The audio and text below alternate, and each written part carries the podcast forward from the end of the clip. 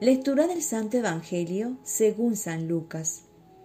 En aquel tiempo Jesús decía a sus discípulos, Gánense amigos con el dinero injusto, para que, cuando les falte, los reciban a ustedes en las moradas eternas. El que es fiel en lo poco, es fiel en lo mucho.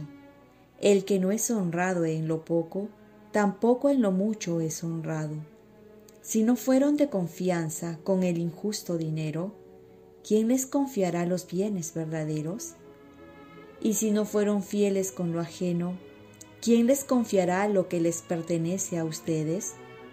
Ningún siervo puede servir a dos señores, pues odiará a uno y amará al otro, o será fiel a uno y despreciará al otro.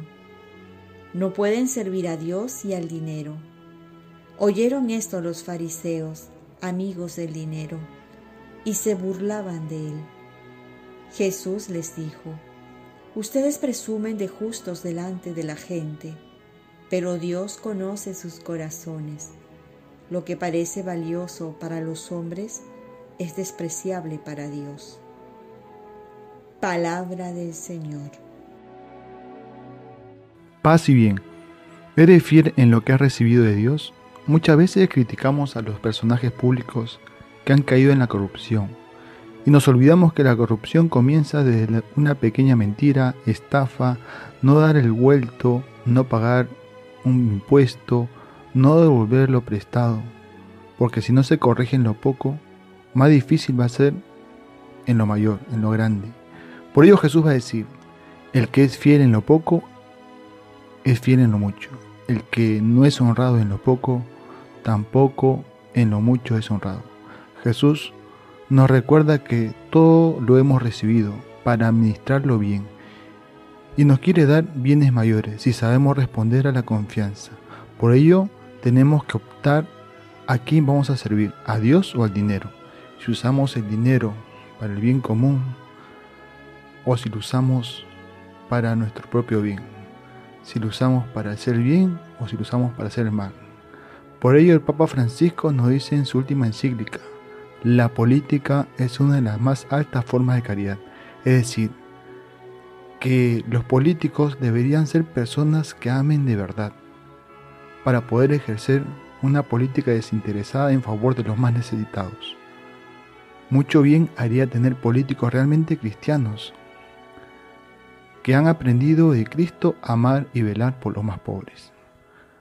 Los fariseos que pensaban que por tener bienes estaban bendecidos por Dios, se burlan de Jesús, porque no estaban dispuestos a compartir sus bienes, pues eran avaros. Por ello Jesús le dice, ustedes presumen de justos delante de la gente, pero Dios conoce sus corazones. Lo que parece valioso para los hombres es despreciable para Dios. Ellos creen que aman a Dios pero no aman al prójimo, y esto lo hace despreciable ante Dios. Creer que porque Dios los ha bendecido con bienes, pueden despreciar al pobre, es algo que Dios detesta. ¿A quién quiere servir? ¿A Dios o al dinero? Hay que tomar una decisión. Oremos, Virgen María, ayúdame a ser fiel en lo poco, reconociendo que todo le pertenece a Dios. Ofrezcamos nuestro día.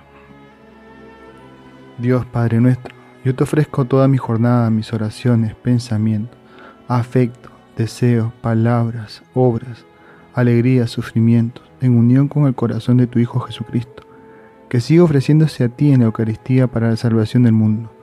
Que el Espíritu Santo que guió a Jesús sea mi guía y mi fuerza en este día para ser testigo de tu amor.